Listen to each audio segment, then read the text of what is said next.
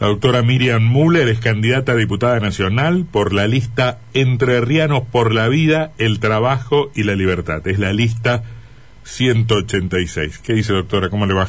Hola, ¿cómo están? Muchísimas gracias. Gracias por recibirme. La verdad que estoy en casa propia. estoy muy feliz. Efectivamente. Muy, muy Eh, feliz. Doctora, ¿en qué? No, doctora en nada. es abo- abogada. es abogada. Sí, abogada. Acá le decimos doctores a los abogados, un error de este programa, Sí, pero, sí, sí. pero Tardelli lo, lo quiere cometer. así No, que- no, no es que lo quiera, no es que lo quiera cometer, me parece una manera respetuosa, señor, señora, doctor, doctora, ingeniero, ingeniero. ¿Usted estudió dónde? En la Universidad Católica de Santa Fe. De Santa Fe. Después hice un máster en Relaciones Internacionales, que me encanta. Mm. Eh, y una especialización en resolución de conflictos. Eso fue en la Pontificia Universidad Javeriana de Colombia. Que para mí fue una experiencia maravillosa porque ir a estudiar resolución de conflictos a un lugar de 70 años de guerra civil, yo me sentía como, pero más allá que la, de la guerra civil en, en, en, en Colombia, lo que más preocupa, lo que más me llamó la atención, es la violencia estructural, es esas familias que están condenadas durante generaciones y generaciones a la pobreza, a la miseria, a la indigencia y en la época en que yo estudié eh, parecía lejano, ¿no? Parecía Mm. que nunca íbamos a llegar a esos niveles de pobreza e indigencia y hoy Colombia es un país floreciente y nosotros estamos tocando el mismo índice que a mí me horrorizaba tanto. Entonces, bueno, la verdad es que siento que todo toda, e- todo ese expertise ahora me está sirviendo para, para esta campaña, para, para enfrentar muchísimas cosas. Ayer, antes de ayer, me preguntaban cómo hacerle, cómo hacerle frente al tema de, de la pobreza que había en este momento. Y yo pienso que empezar a tratar la pobreza no como un como un este co- como un estado de dependencia de cosas materiales sino como una cuestión estructural de violencia estructural donde hay pobreza donde hay miseria no puede haber más no, no puede haber paz la pobreza la miseria la indigencia matan más gente que las guerras entonces eso y deviene de las estructuras del mismo Estado. Entonces, bueno, hay, hay que tomarlo como, y, como, como violencia estructural. Y creo que eh, en Argentina y Entre Ríos, este, con el caso de Concordia, ahora la, la, la ciudad más pobre del país, que había salido durante un tiempo y ahora volvió a, a, a llegar a ese, a ese ranking tan doloroso, eh, me parece que si no, si no somos conscientes de la profundidad de la violencia del Mm. Estado con los administrados, no vamos a poder encararlo bien, ¿no? Eh, ¿Trabaja en la profesión? Sí. O, o- particular? ¿Tiene su Sí, estudio sí. particular? Sí, vivo, me, me gano el, pan con el sudor de mi frente, sí. Yo no soy política, ¿Y usted lo se, sabe. ¿y en qué se especializa?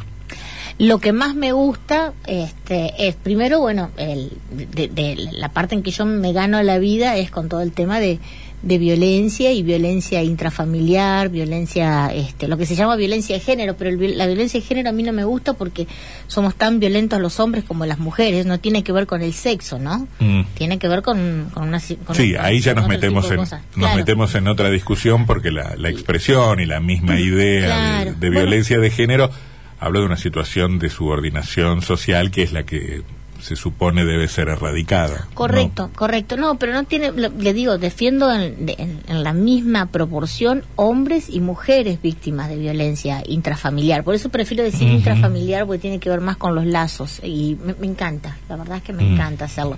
¿No deja Pero- nunca el pañuelo celeste o se lo puso acá porque viene como candidata? No, me lo puse recién porque hace tanto calor afuera que venía manejando y dije, uy, me lo saco un ratito porque todo lo que uno se pone lo, este, lo deja afectado por el calor.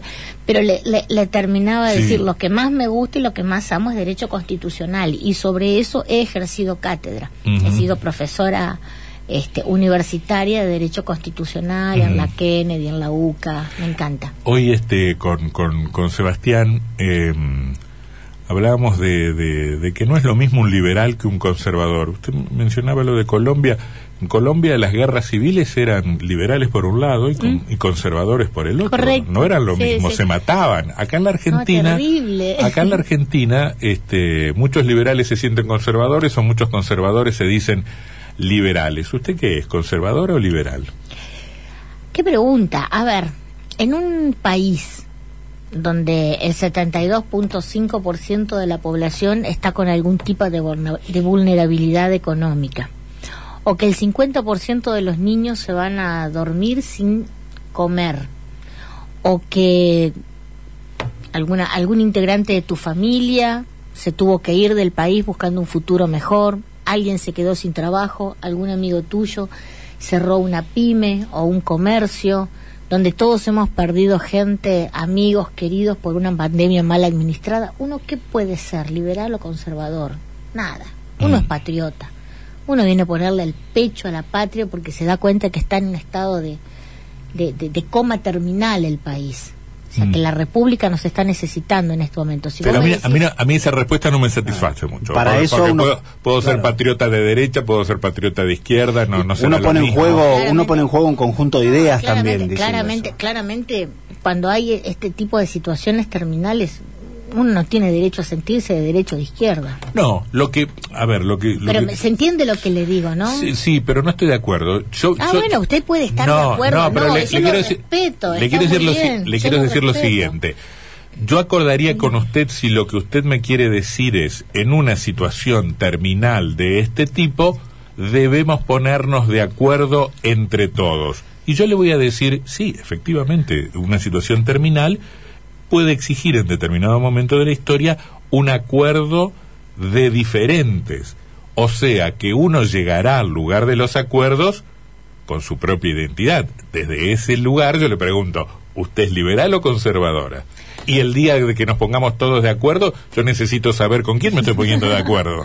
Bueno, la verdad es que en, principio lo que le digo, vuelvo a decirle, eh, tal vez eso lo tienen más aceitado los, lo- lo- los políticos que hace dos, tres generaciones que son políticos. Bueno, pero usted evidentemente de, de formación no carece, porque es abogada, ha pasado cinco años por la facultad y ha hecho másters y especialización. O sea, algunas categorías políticas evidentemente maneja. Sí, sí, sí, no, no, pe- pero le vuelvo a repetir, este, no, estoy, estoy entrando en la política en este momento, este, no, no, no, no provengo de la, del, no vivo de la política ni tengo carrera política. Ahora, si usted quiere encasillarme en algo y yo le digo que soy provida, con lo cual soy conservadora, y si usted me dice, este, qué tipo de, de, de de, de- de economía le sirve más al país y yo le digo que una política intervencionista nos llevó hasta el lugar en donde estamos. Entonces, Ahí hay una respuesta, conservadora en lo político, liberal en lo económico. me parece que Ujú. ayudar al campo, ayudar a la industria,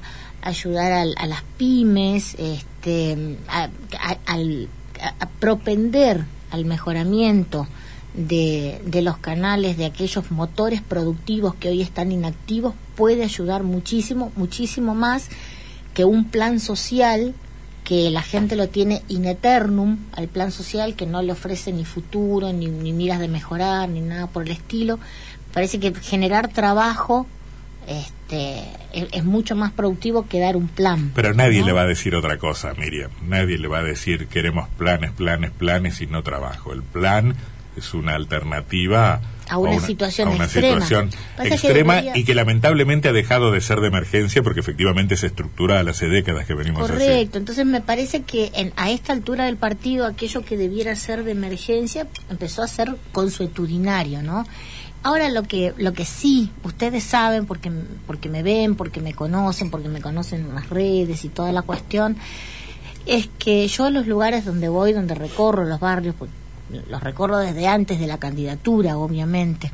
La gente no quiere no, no, no quiere planes, la gente quiere trabajo, se- pero pero no lo veo solamente. Yo le puedo contar hasta las anécdotas, ¿no? De, de personas que me vienen y me, y me lo dicen y le puedo decir vive en tal calle, está en tal barrio, se llama fulanito o menganito o lo encontré en tales circunstancias. Eh, la última que me llamó muchísimo la atención es que un montón de mamás, mire bien, escúchenme bien porque no le estoy, no, no- no le vengo a macañar como dicen en mi pueblo. Un montón de mamás fueron llamadas este, a decir, bueno, chicas, ustedes reciben un plan social, tienen que venir a una charla antes de las pasos, ¿no? Si no pierden el plan. Esa fue concretamente la amenaza. Chicas que viven en barrios extremadamente vulnerables, le estoy hablando de Mosconi 1, Mosconi 2. Es, es- estamos en esa línea, ¿no? Ellas van, reciben el- supuestamente la charla, la charla les hablaba de aborto y les hablaba de ideología de género. Cuando ellas salen, La idea fue hace rato que no tenemos trabajo y que estamos buscando y que estamos buscando y que estamos buscando trabajo y vamos a seguir buscando hasta que consigamos trabajo porque esto de la ideología de género, este degeneramiento para nuestros hijos nosotros no lo queremos. No queremos más planes, queremos dejar de tener planes, queremos tener trabajo. Entonces fíjese que en los barrios más humildes está la reserva moral de la Argentina. O sea, a una mamá eso de decirle a su hijito de cuatro o cinco años que se puede autopercibir nena, nene, yacareo, gallareta, la verdad es que a las mamás no les va. No les gusta que le vengan a hablar de todo ese tipo a de algunas cosas. mamás le irá y a otras no les Bueno, irá. yo le estoy hablando, estoy hablando de la, de, de la, de, de la situación que yo viví. El tema es cuando el mensaje ese llega como imposición. Me parece que hay un error del que lo da y no como una cuestión de que sucede y que hay que abordarlo de- desde distintos aspectos y no condenarlo, digamos. Eh, O sea, no condenarlo en una persona de 25 años que elige ser jirafa. O en, un, o en nene, o en un nene. si se da sí, en un menor de edad, se da en un menor de edad.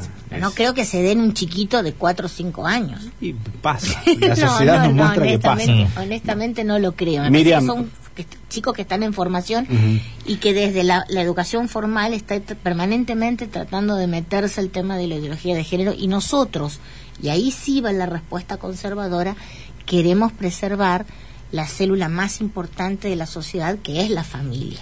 Acá hemos tenido candidatos, eh, la semana pasada los socialistas nos decían, nos cuesta hacer campaña porque no tenemos un referente nacional claro, nadie que se sienta en los estudios de los canales de Buenos Aires a defender nuestras ideas o a llevar nuestro mensaje. Usted empezó con fotos con Gómez Centurión y terminó con Milei. ¿Son lo mismo? espacio. No, no, no, no son lo mismo, son el mismo espacio. Por ejemplo, eh, Gómez Bueno, antes pasó, antes con foto con Macri, no sé si materialmente con Macri, pero No, era de junto. ¿No, no estuvo en, en Cambiemos en algún momento? Estuve en la Fundación Pensar. Ujú. ¿Qué tenía la Fundación Pensar? Eh, la generación de políticas públicas. Entonces, nosotros estudiábamos la... la ¿Qué era la, la, la Fundación Pensar? No existe. No, lo existe- sé, la verdad que no lo sé. No, no existe porque yo tengo el, el, el dominio del Facebook todavía acá. la Ajá. verdad que no funciona, no anda más. Entonces, por eso también usted tiene una, pro- una, una propuesta tan enlatada desde el lado de Frigerio, porque no hay quien genere políticas públicas, porque no hay quien estudie la realidad entrerriana. Entonces, para ellos es más fácil contratar una empresa, una consultora en Buenos Aires y venir a decirnos qué es lo que nosotros necesitamos. O sea, si usted mire las ma- más que fotitos en algún lado no va a encontrar del otro lado. O sea, Mm. no hay propuestas claras. O si yo digo se necesita una ley de emergencia económica, eh, perdón, una, ley de emergencia educativa o una ley de emergencia laboral, a los dos o tres días lo ven reproducido en las redes de, de Frigerio. Eso sí, Usted dice que el Frigerio le está copiando. absolutamente, hasta las palabras. Yo nunca hablo de, de cambiar, hablo siempre de transformar. Misteriosamente empezaron a hablar de transformar. Siempre Mm. hablé de un Entre Ríos próspero y pujante. Ah, resulta que descubrieron esas palabras nuevas ahora. Y así con todo lo otro. Pero ¿sabe cuál es la diferencia, Mm. Tardelli? Yo amo Entre Ríos. Y yo vivo en Entre Ríos. Y yo sé lo que sienten y lo que quieren mis paisanos. Este hombre nunca pisó más que venir antes a, a- a sacarse una fotito, se bajaba del helicóptero, sacaba una foto y subía al helicóptero y se subía de vuelta. Y ahora aparentemente está conociéndolo. Yo quisiera que, por ejemplo, si ustedes tienen el gran honor de que el cacique baje acá a, la- a la- a- los estrados de esta... Se acá ha venido, viene. Ha venido, No, ha venido. pregúntenle, pregúntenle quién, quién es Casiano Calderón, pregúntenle quién es este Olegario Víctor Andrade, pregúntenle quién es Guarumba, pregúntenle quién es la Dragona Montenegro, Bueno, pero ¿sabe lo que pasa? quién Que es te- Lázaro Blanco, el flaco no tiene ni idea. Pero ¿sabe lo que pasa? Que yo hago ese cuestionario entre los 11 candidatos y me, me- parece que la mitad queda pata. ¿no? Ah, bueno, pero entonces está bien, está bueno. Independientemente de si naciste en, en Paranacito, en Chajarí o en... Y si se lo hace No, al, para nada. a la, toda la sociedad entre- entrerriana sub 40, el 80-90% no, le va a saber es así. responder. No, no, no, mire, hay una juventud chamamecera, este, Usted porque es del palo del folclore, nos dice el eso. palo del folclore, Eh, claro, del palo de la historia entrerriana. Porque yo, del le, yo de- le pregunto sobre las letras de, de- de- del Indio Solari. ¿eh? ¿Qué- qué- Ah, y el Indio Solari es entrerriano. el Indio ¿sí? Solari es entrerriano. No, está bueno, me parece genial. Ah, bueno. Me Escúcheme una cosa. ¿Se sacó la foto con Milei? Sí, me saqué. Quiero Tengo- terminar un tema porque No, pero... terminado. Bueno, a ver, termine, 500 termine. preguntas y no tenemos. Termine no porque tengo una pregunta eh, que, que, que desde Va- ano- Vamos de vuelta que- con Gómez Centurión Sí, y con Milei. Vamos de vuelta al Desde anoche no me deja dormir Ay, esa pregunta. Dios mío, Dios mío. bueno, pero Dios termine mío. con Gómez Centurión. Eh, Ah, bueno, ah. a, a Gómez Centurión llegamos por el tema de la defensa de las dos vidas, ¿no? Y Mm. aparte un sentimiento patriótico importantísimo, Ujú. importantísimo. Este, él es un héroe de Malvinas, se imaginará que mi ídolo es el sargento Cabral, ¿no? Entonces yo me enfrento a Gómez Centurión y parece que Mm. toda la historia de los Andes se viene encima con... Yo no con sé si no es medio mucho comparar al sargento Cabral con Gómez Centurión. A mí, ah, no, no, no, ¿No? Mm. no, no, no, estamos, estamos perfectos. Venimos bien, venimos bien. Sargento Cabral dio, dio su vida por la patria. Y Gómez Centurión Y hasta fue ahora lo veo vivito y coleando, pero bueno. No, no, pero no se olvide, no se olvide que cuando él Fue recibe... funcionario la- de Macri, ¿eh? No se olvide que cuando él recibe el- la, la- la- la medalla por el heroico valor en combate, él vuelve de noche sobre las filas enemigas a rescatar un soldado que había quedado herido. O sea, por eso le toca. No, le- no, no, no, no- quedó en las islas porque no le alcanzó una bala. Pero la verdad es que volvió y se metió dentro de las líneas enemigas. Eso no lo hace cualquiera. Que, Mm. ¿No Bueno, me explico? Después, Ajá. después. Em, eh, no, el espacio que yo estoy representando, la referencia es este Gómez Centurión, que se postuló por la provincia de Buenos Aires. En Cava, y ahí es donde iba su pregunta, el espacio que, que, que estamos integrando nosotros, eh, con eh, NOS, este, Pro Vida, Patriótico, Pro Malvinas y toda la cuestión, acompaña a mi ley dentro de la misma lista. Mi ley la encabeza, pero lo- la gente que lo acompaña es de NOS. Y acá yo estoy por NOS junto con el Partido Conservador Popular, pero la gran, o sea, tenemos- hay una gran eh, cantidad de jóvenes que son libertarios que están acompañando esta lista, que reparten la boleta. el, el Partido. Conservador Popular, el, el de Solano Lima. Sí, Ah, sí, Mira que estuvo con Cámpora. Es la, es la, bueno, Solano Lima y Cámpora, o sea, acá Müller y la Cámpora. no, no, ¿No? no, tampoco, tampoco. Bueno, escu- ¿terminó con la explicación de Milei y Gómez Centurión? Sí, y bueno, y en Córdoba pasa exactamente lo mismo. La, la fórmula está encabezada por Spacesi y por el doctor Escala. Allá Mm. se llaman libertarios más nos. O sea, son los espacios nuevos que están surgiendo Mm. en este momento. Este, y que tienen tan bien, tanta bienvenida. O sea, nosotros aquí estamos tercero, mi ley está tercero en Cava, pero si usted nos ve, son es- esa fotito que ustedes estaban viendo son es una reunión de equipos técnicos Mm. donde estábamos sabiendo, este, acordando, este. ¿Ya sabe las forma- canciones de Miley? Esa libertad, libertad, esa que canta. Sí, ¿Se la aprendió? sí. No, no, no. Ah. No, no, acá cantamos entre, soy entrerriano de Linares Cardoso, cantamos. Acá están haciendo la, Guricito costero. la ver- Claro. la versión chamamecera de esa. Y escúcheme, lo, que- lo, lo que me interesaba Lo que, mucho... el, lo- lo que el corazón manda, Tardelli, lo Sí. que el corazón manda, lo El- que la patria manda y lo que el corazón obedece. El corazón tiene razones que la razón no comprende, de- decía Pascal. Escuche, ¿en serio? Escúcheme una cosa, este, ¿el pelo de Milei es de verdad o de No sé, peluca? yo- no, no lo Pero eso sé, es lo no que lo me sé. interesaba a mí No, saber. no lo sé, no lo sé. Pero no, no le tiró así un ¿Cómo le poquito- voy a andar tirando el pelo? No. ¿Cómo no vas a saber esas cosas de los dirigentes? Hay una cosa muy buena de, de Milei que a mí me genera profunda admiración y esto está dicho muy en serio. Este mm, fue arquero de Chacarita. Fue arquero de, de Chacarita Juniors. ¿Sabía usted? No, me acabo de No enterar. tengo ni idea. Fue, fue arquero de Chacarita Juniors. emociona Así que mis co- Arquero como usted. ¿Eh? Sí. Y Chacarita, el club de sus amores. este, yo creo que este Sus amores. sí, sí, este, yo creo que y ahí acaban mis, mis coincidencias ahí. ideológicas con, pero Ah. fue fue arquero de Chacarita, Ah, muy fue bien. arquero de Chacarita. Bueno, ¿quiere decir algo más? Este, No, o- pregunte, o- pregunte, no, no, si ya este, usted, eh, usted perdió la eh, perdió eh, el sueño, le he robado el sueño. Sí, porque quería saber si lo de mi ley era era peluca. Bueno, te- No, ¿cómo?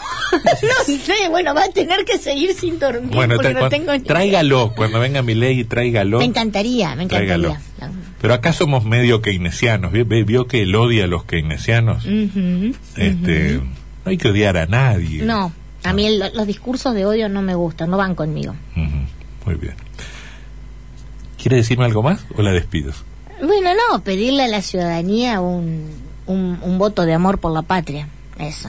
O sea, Mm. yo sigo con la misma, sigo exactamente con lo mismo porque creo que, que en este momento tenemos la obligación, los que amamos la tierra chica, de, de ser dignos hijos del destino de esta, de esta patria. Y si, y seguimos con la raíz folclórica, quiero traer a la, a la mesa esta de trabajo las palabras del poeta Martí cuando decía que el destino de un entrerriano es claro, altivo y vertical. Y la verdad es que siento que nosotros en la situación en que está Entre Ríos este, no nos parecemos en nada al futuro heroico que en otrora nos dejaron, nos querían dejar los padres fundadores de Entre Ríos.